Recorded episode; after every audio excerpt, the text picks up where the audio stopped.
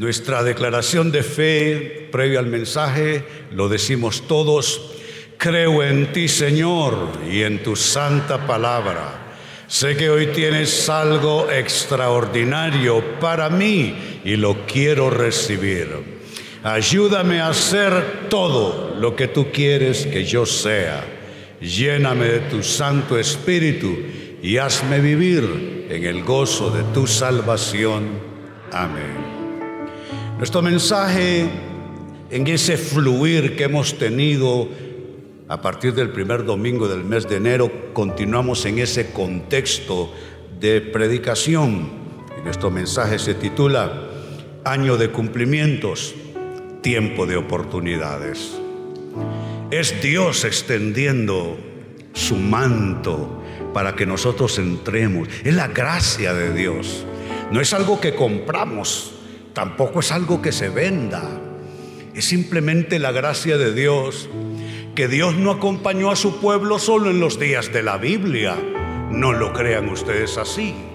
Ellos tenían a Moisés o tenían a Elías o a los demás profetas, patriarcas en la historia de la Biblia, apóstoles, etcétera pero Dios sigue acompañando a su pueblo y sigue dando palabra y sigue hablando y sigue guiando a su pueblo. Y en este año el Espíritu de Dios nos dijo sería un año de cumplimientos. ¿Cuántos lo reciben así y lo declaran así? Usted tiene que meter sus sueños en eso. Y quiero, ya justo entrando al mensaje, no quiero pasar inadvertido. Eh, me ayudan ahí, por favor. Eh, en este año de cumplimientos, eh, uno de los hermanos eh, tuvo a bien obsequiarnos a mi esposa y a mí, gracias, pastor. es una linda, es, un lindo trabajo, esa mano, esto es arte. dice, así ha dicho Jehová el Señor, haré cesar este refrán y no repetirán más este refrán en Israel. Diles pues, se han acercado aquellos días y el cumplimiento de toda visión. Ezequiel 12:23, lindo.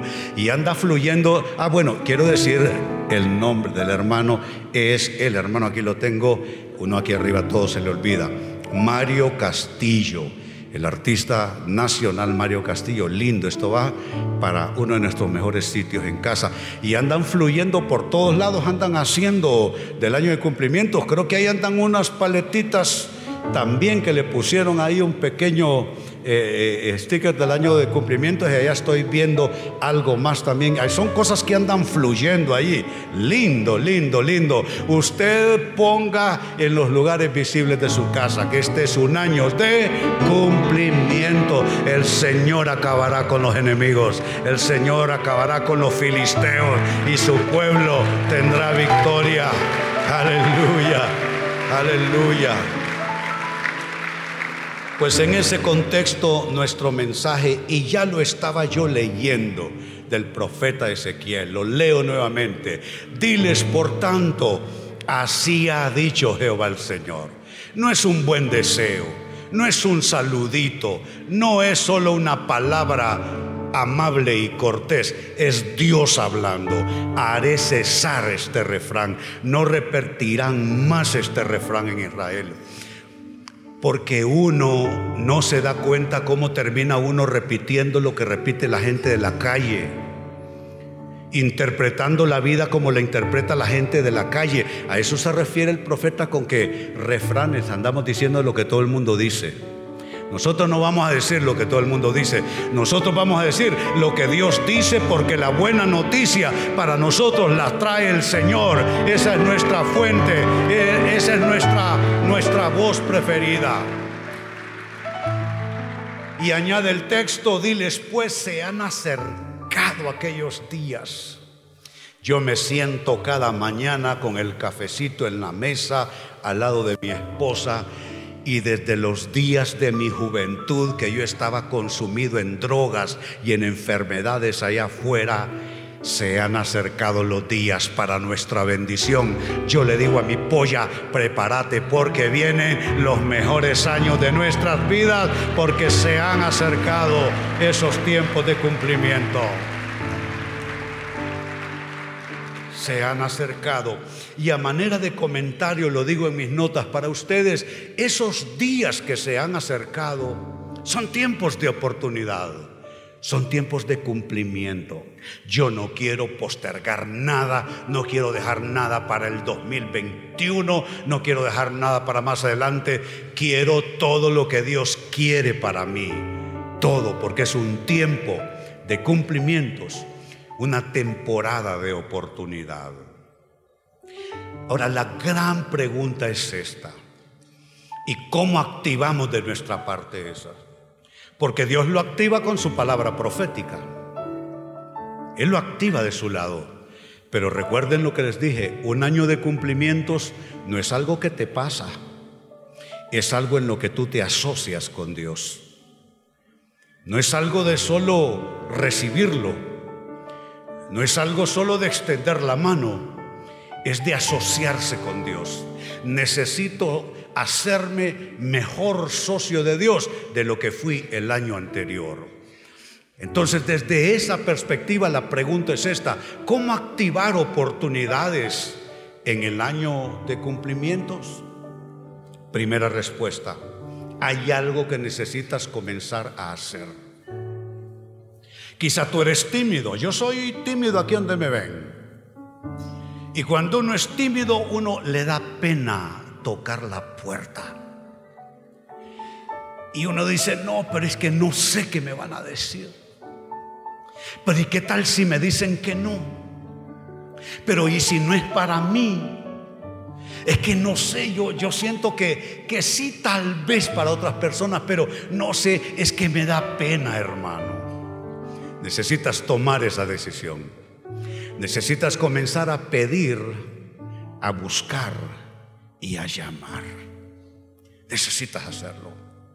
En otras palabras, no es compatible la pasividad con un año de cumplimientos. Atención, pasivos. No es compatible la pasividad con un año de cumplimientos. No es compatible el conformismo en un año de, cumplimientos. Tú tienes que revelarte en el mejor sentido del vocablo al estado de situación en que estás. Tú tienes que ponerte de acuerdo con Dios y decir, hasta aquí no más, de aquí ya no esta situación. Y activar tu voluntad. No se vale la pasividad, no consigue nada. El conformismo, los miedos, no consiguen nada. Y entonces necesitas comenzar a pedir a buscar y a llamar. Dilo conmigo, pedir, buscar, llamar. De nuevo, pedir, buscar, llamar. Pedir, buscar, llamar. Pedir, buscar, llamar. Pedir.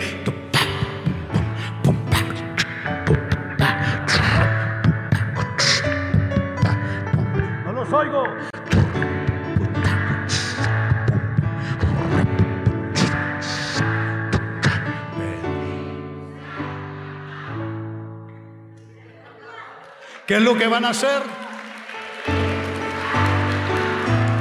Pedir, buscar, llamar. No lo dice René, lo dice el Señor en su palabra. Jesucristo dijo lo siguiente y fue recogido por el autor neotestamentario lo siguiente. Texto, por favor. Dice Mateo 7, versos 7 al 11. Pidan y se les dará. Note que no hay nada más en medio. No hay dudas, no hay negociación. Pidan y se les dará. Busquen y encontrarán. No hay una cosa confusa, no hay una nebulosa en medio, no. Busquen y encontrarán. Llamen y se les abrirá. Nunca olvido esa semana, era crucial para esta iglesia. Le dije a mi cuñada, funcionaria de un banco aquí en el país, funcionaria ella en ese nivel donde trabajan con las cabezas del banco, Le dije, cuñada, consígame una cita con el presidente del banco.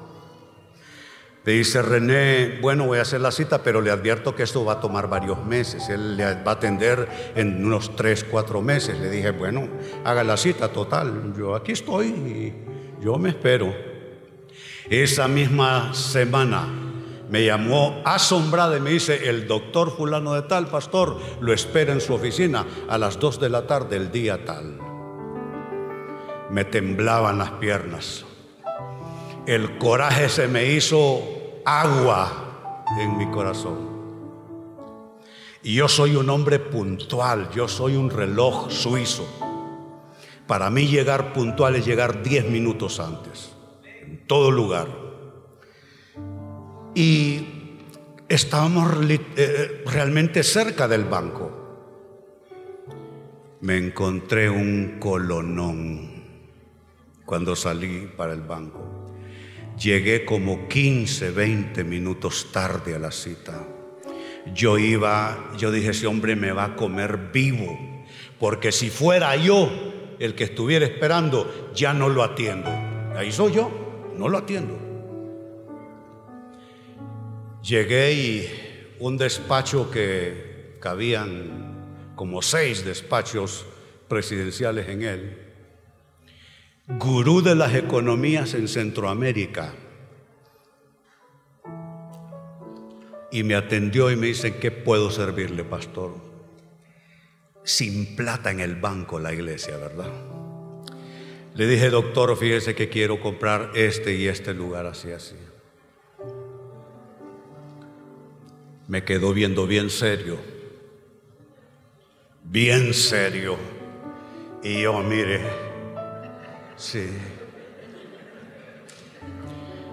Cogí un teléfono. Yo dije, me van a correr. Va, a llamar a la seguridad. Sáquenme este muchacho de aquí. Llamó a alguien, apareció un tipo bien vestido, altísimo, bien elegante. Lo quedó viendo a él bien serio y le dice, quiero que atendas al pastor y que le cumplas todo lo que el pastor necesita del banco. Pastor, será un privilegio hacer negocios con usted y con su iglesia. Por eso estamos aquí.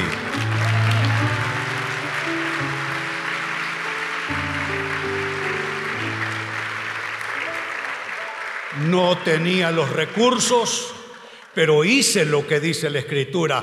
Pidan y se les dará, busquen y encontrarán, llamen y se les abrirá. ¿Y por qué? Porque verso 8, todo el que pide recibe, el que busca encuentra y al que llama se le abre. ¿Quién de ustedes si su hijo? Eso eres tú. A veces uno se sintió en la vida que no es hijo de nadie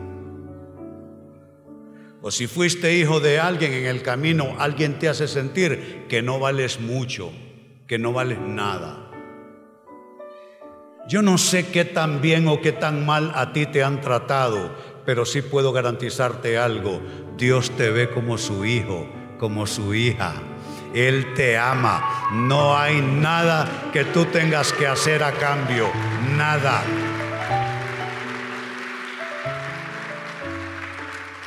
Simplemente eres su hijo. Y mire el argumento. ¿Quién de ustedes si su hijo le pide pan le dará una piedra? Verso 10. O si le pide un pescado le da una serpiente. Miren solo esta mañana. Hace unos días que estuvo, estuvieron los hijos en casa. Me dice el varón. Ah, bueno, es que se fue la luz. Entonces estábamos allí, creo que era la época de la Navidad, y nos tenían sin luz allá en el pueblo. Entonces no había luz y a buscar encender unas candelas y dijimos, vamos a comer aquí a pura infantería, sin calentar nada. Entonces puse un parlantito Bluetooth con música lindo ahí mientras estábamos en la mesa y el hombre me le echó ojo. Entonces dejó pasar unos días como viendo cómo le salgo al hombre y cómo le digo sin que se dé cuenta y un día me dice, oíme, qué bueno ese parlante que sacaste el otro día en la casa.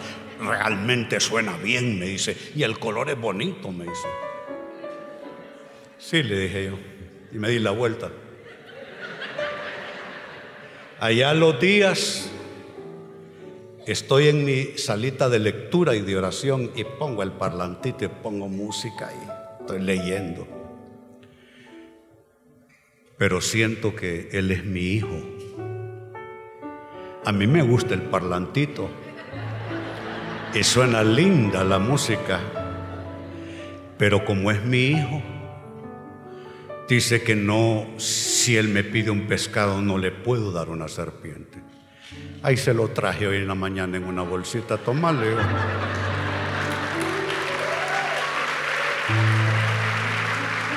Exactamente es lo que hará Dios para ti. Tú eres su hijo, su hijita bella, eso eres tú para Él. Y mire cómo aterriza el argumento, pues si ustedes, eh, me costó soltar el Bluetooth ese, me costó. Le dije a mi esposa con una lágrima en los ojos, conseguirme una bolsita para poner esto, vamos, para la iglesia. Si ustedes aún siendo malos saben dar cosas buenas a sus hijos, ¿cuál es la frase siguiente? ¿Cuál es la frase? ¿Cuál es la frase? Dios es mejor que René. Dios es mejor que tú. Así es que cuanto más su Padre que está en el cielo, lean conmigo, dará cosas buenas a los que le pidan. ¿Cuántos lo celebran? ¿Cuántos lo apropian? Aleluya, aleluya, aleluya en este año de cumplimientos comienza a pedir, a buscar, a llamar. ¿Cómo es? Pedir, buscar, llamar. ¿Cómo es? Pedir, buscar, llamar. Pedir, buscar, llamar.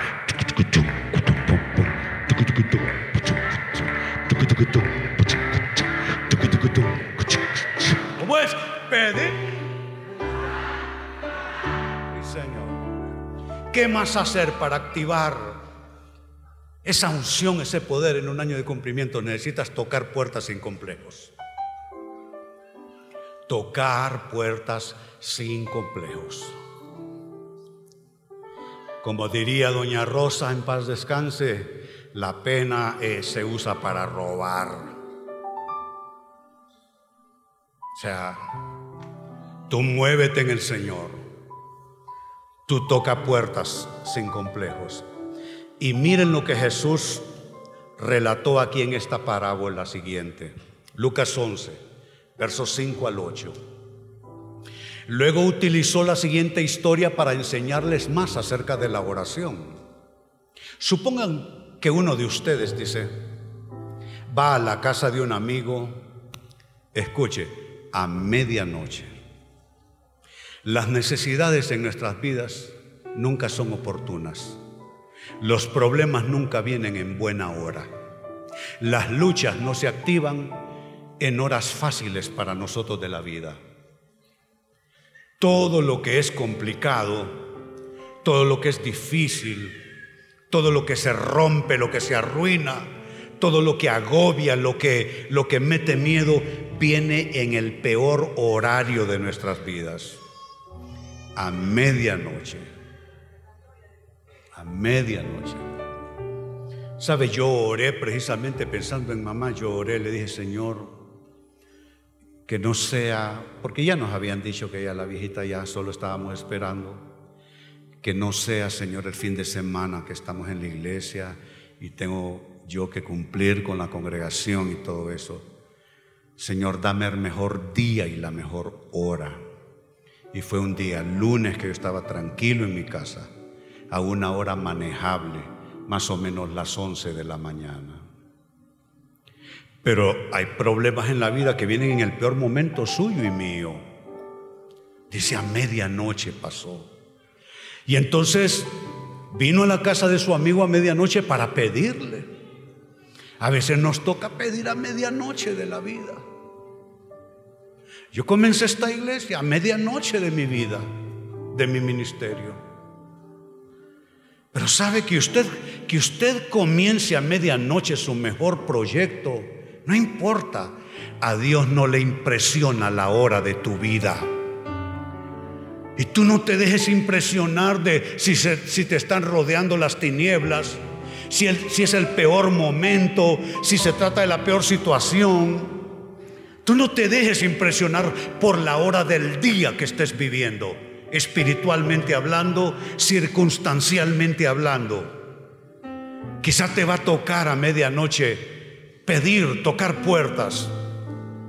¿Qué pasa? Dice, Supongan que uno de ustedes va a la casa de un amigo a medianoche para pedirle que le preste tres panes, ni siquiera está pidiendo regalado, que le preste tres panes. Sigue diciendo, le dices, acaba de llegar un amigo mío. Todos pasamos por allí. Todos hemos transitado por esa frase destacada para ustedes. No tengo nada. Todos hemos estado allí. Cuando nuestra necesidad no hay manera de ser suplida. Cuando el problema no hay forma de ser resuelto. Esa frase es, esa frase es violenta. Esa frase es implacable. Cuando tú sientes que no tienes lo que necesitas. No tengo nada para darle de comer. Supongan, sigue diciendo que ese amigo grita desde el dormitorio. Hay gente que no te va a responder amablemente, pero no te eches para atrás. Hay gente que literalmente te lo va a gritar en la cara que tú no le importas, que tú no le interesas, que tú no eres prioridad para él o para ella. le grita desde el, dormitorio, no me molestes. La puerta ya está cerrada. Yo no sé de ustedes. A mí ya alguna vez me dijeron que la puerta estaba cerrada. ¿A cuántos aquí alguna vez les han dicho que la puerta está cerrada? Y les aseguro que logramos pasar a pesar de la puerta cerrada. puertas financieras cerradas, puertas de relaciones cerradas, puertas de trabajo cerradas.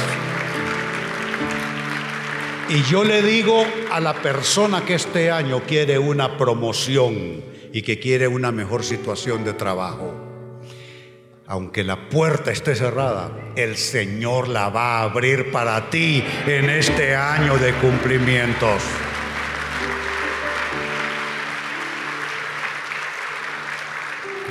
No me molestes, le dice, la puerta está cerrada y mi familia y yo estamos acostados, no puedo ayudarte.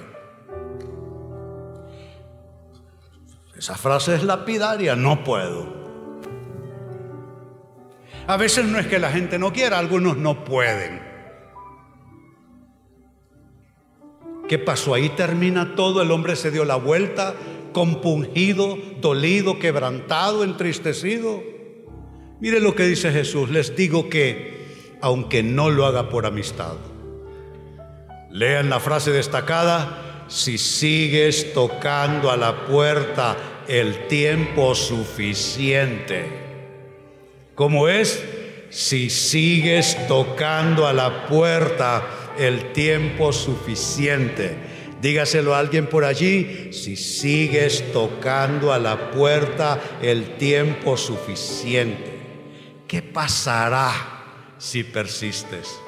¿Qué pasará si sigues tocando la puerta el tiempo suficiente?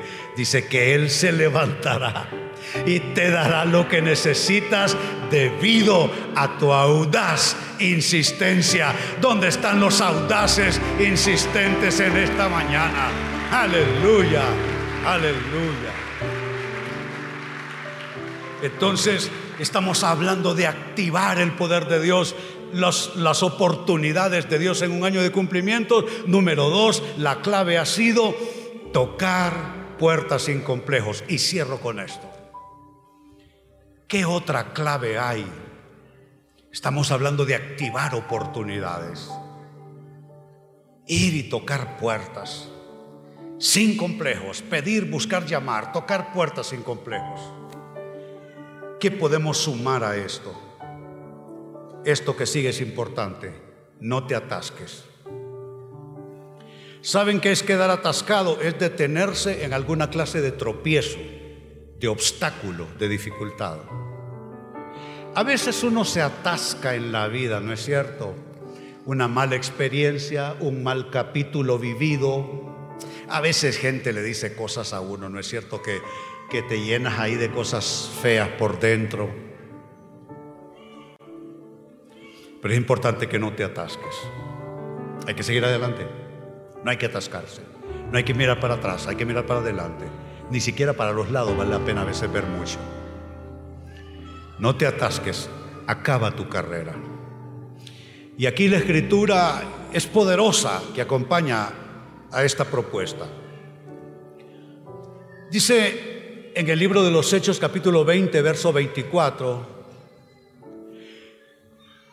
pero de ninguna cosa hago caso. Eso es importante. De ninguna cosa hago caso. ¿Sabe qué me dijeron algunas personas muy allegadas a mí? Hace un poco más de 21 años, la edad que tiene esta iglesia, me dijeron, el Señor te encontró tirado, drogado en las calles, y así te vamos a volver a ver. Así me dijeron, siendo pastor yo. El Señor te encontró tirado, drogado en las calles y ahí te vamos a volver a encontrar. Como quien dice, vas a fracasar y vas a terminar allí de nuevo. Pero mire lo que contesta la palabra. De ninguna cosa hago caso. Hay gente que va a opinar cosas de ti. O hay gente que va a decir cosas de ti con razón, sin razón, con conocimiento en total desconocimiento de ti. También situaciones que vivimos, cosas que nos pasan, que nos marcan a veces. ¿Sabe? El fracaso es una marca por dentro. Y uno tiene que aprender a quitarse esa etiqueta de fracasado porque uno puede fracasar en la vida. De hecho, todos fracasamos en la vida, pero eso no nos convierte en fracasados. Fracasar es una cosa, ser un fracasado es otra. Mire la tremenda determinación que hay que tomar y hay que ir a esculpirla en oración. De ninguna cosa hago caso, ninguna, ni siquiera una. Si es algo que te estorba, si es un pensamiento que te detiene, si es algo que te quita las fuerzas, si es algo que te debilita, si es algo que te desanima, tú no debes hacerle caso a eso. De ninguna cosa hago caso, ni estimo preciosa mi vida para mí mismo, con tal que acabe mi carrera y no de cualquier modo. Porque hay formas de acabar y formas de acabar con gozo, con gozo. Yo en el nombre de Jesús declaro que cuando tú tengas la edad del que te está hablando, tú vas a estar bien, porque el Señor habrá estado contigo todos los días para sostenerte.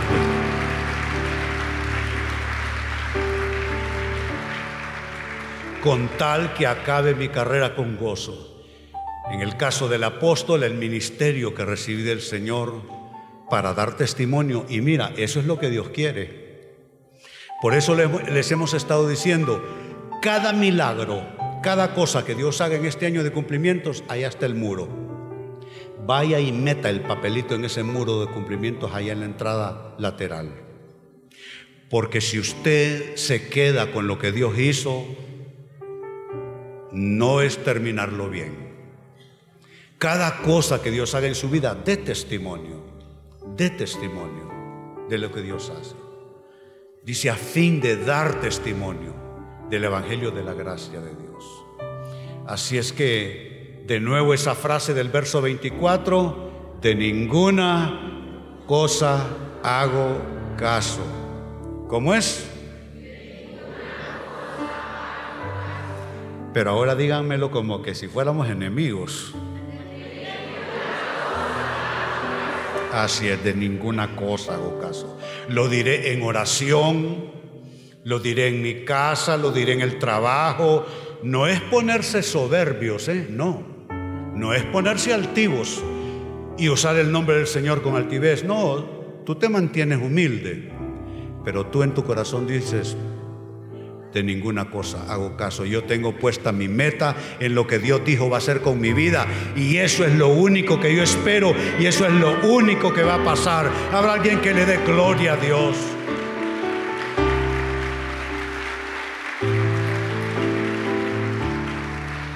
Entonces son tres respuestas. La pregunta es cómo activar oportunidades en el año de cumplimiento. Porque tú tienes que hacer tu parte. No se lo puedes dejar todo a Dios. Lo que Él hace tú no metes ni las uñas, pero lo que a ti te toca Dios no va a meter las manos tampoco. ¿Cómo activar de tu lado oportunidades en el año de cumplimiento? Uno, comienza a pedir, a buscar y a llamar.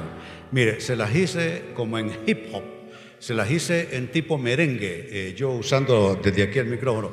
Eso le falta que se las canten ranchera, pero háganlo por el amor de Dios. Hay que comenzar a pedir, a buscar y a llamar. Dos, hay que tocar puertas, pero ¿cómo? Sin complejos. Y tres, hay que decidir no atascarse, tenemos que acabar la carrera. ¿Cuántos quieren acabar la carrera? ¿Y cuántos quieren quedarse a mitad de camino, a medio palo? Ninguno, ¿eh? no, es que eso no le debe interesar a nadie. Muy bien. ¿Cuántos celebran la palabra del Señor esta mañana? Aleluya, aleluya. Este año viene bárbaro, se lo digo. Muy bien, nos ponemos en pie. Por un momento nos olvidamos del que está al lado y nos concentramos en Dios. No conversación, conversación de aquí un ratito. Pero en este minuto, manos alzadas, que quiero profetizar sobre sus vidas. Padre, en el fragor de la batalla, en un mundo en conflicto y en un mundo lleno de dificultades y de dolor, hablo sobre tu pueblo y bendigo sus vidas. Pido que tú derrotes a nuestros adversarios.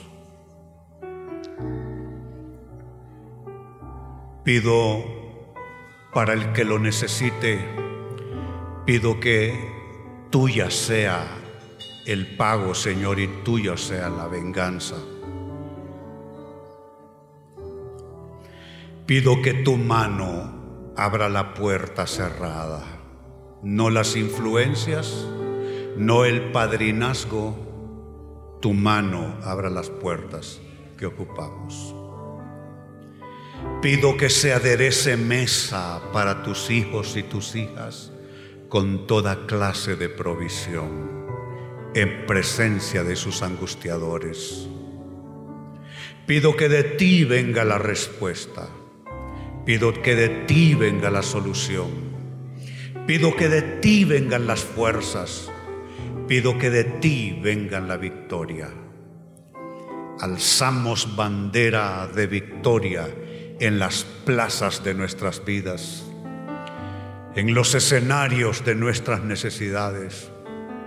Y declaro sobre tu pueblo, Señor, que allí donde han estado nuestros dolores y nuestras frustraciones, el dolor se tornará en fuente la frustración se tornará en alegría, en voz de fiesta y canto de alegría. Bendigo a tus hijos, bendigo a tus hijas, Señor. Llévanos, muévenos en las jornadas de la vida. Llévanos más y más a la tierra prometida y a ese reposo del pueblo de Dios. Porque así como Dios reposó de sus obras, así nosotros hemos de descansar de aquello que nos aflige, de aquello que nos carga, de aquello que nos golpea, de aquello que nos abruma. Pido una gran temporada de presencia de Dios. Pido una gran temporada de provisión y de milagros. Gracias te doy, Señor. Gracias, Jesús.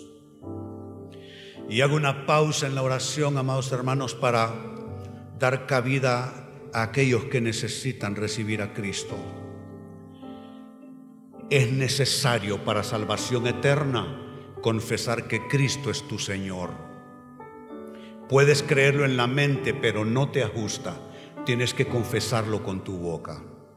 Dice la palabra de Dios que si confesares con tu boca que Jesucristo es el Señor y que Dios lo levantó de los muertos, entonces serás salvo. Porque con el corazón se cree para justicia, mas con la boca se confiesa para salvación.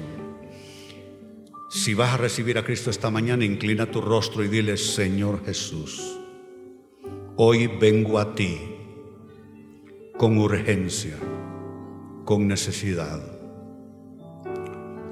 A pesar de mis defectos, de mis imperfecciones,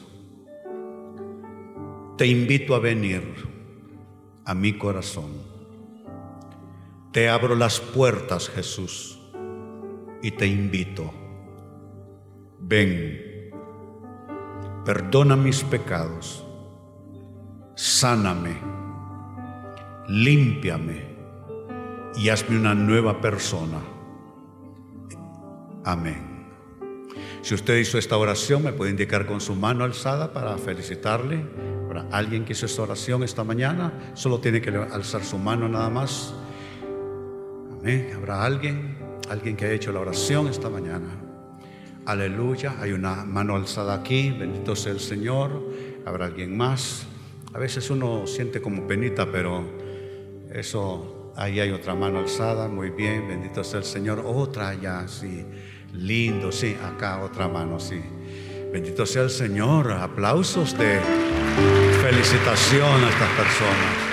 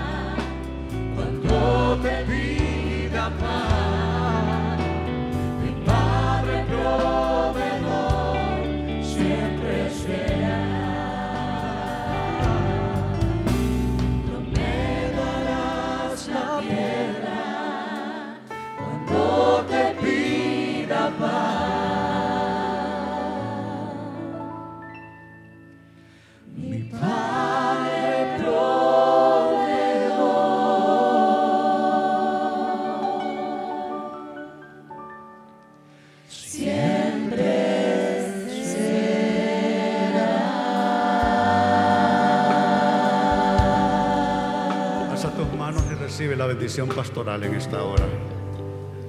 El Señor esté a tu lado y te sostenga. Hay algo que se renovará cada mañana para ti. Las misericordias de Dios.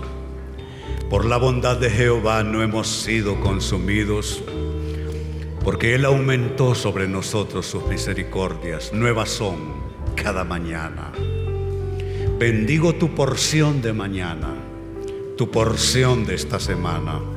Bendigo tu porción de este mes y bendigo tu porción de este año. Y declaro que para ti este año no será de derrotas, no será de aflicciones, será un año de cumplimientos. Dios vendrá apresuradamente a cumplir su palabra y a traer cumplimiento a su promesa. Así te bendigo en el nombre del Padre y del Hijo y del Espíritu Santo. Decimos todos, amén, que así sea.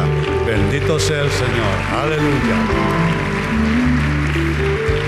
Tengan una semana bendecida. Dios esté con ustedes y les recuerdo, les esperamos aquí próximo domingo, hora 11 de la mañana. Dios les bendiga.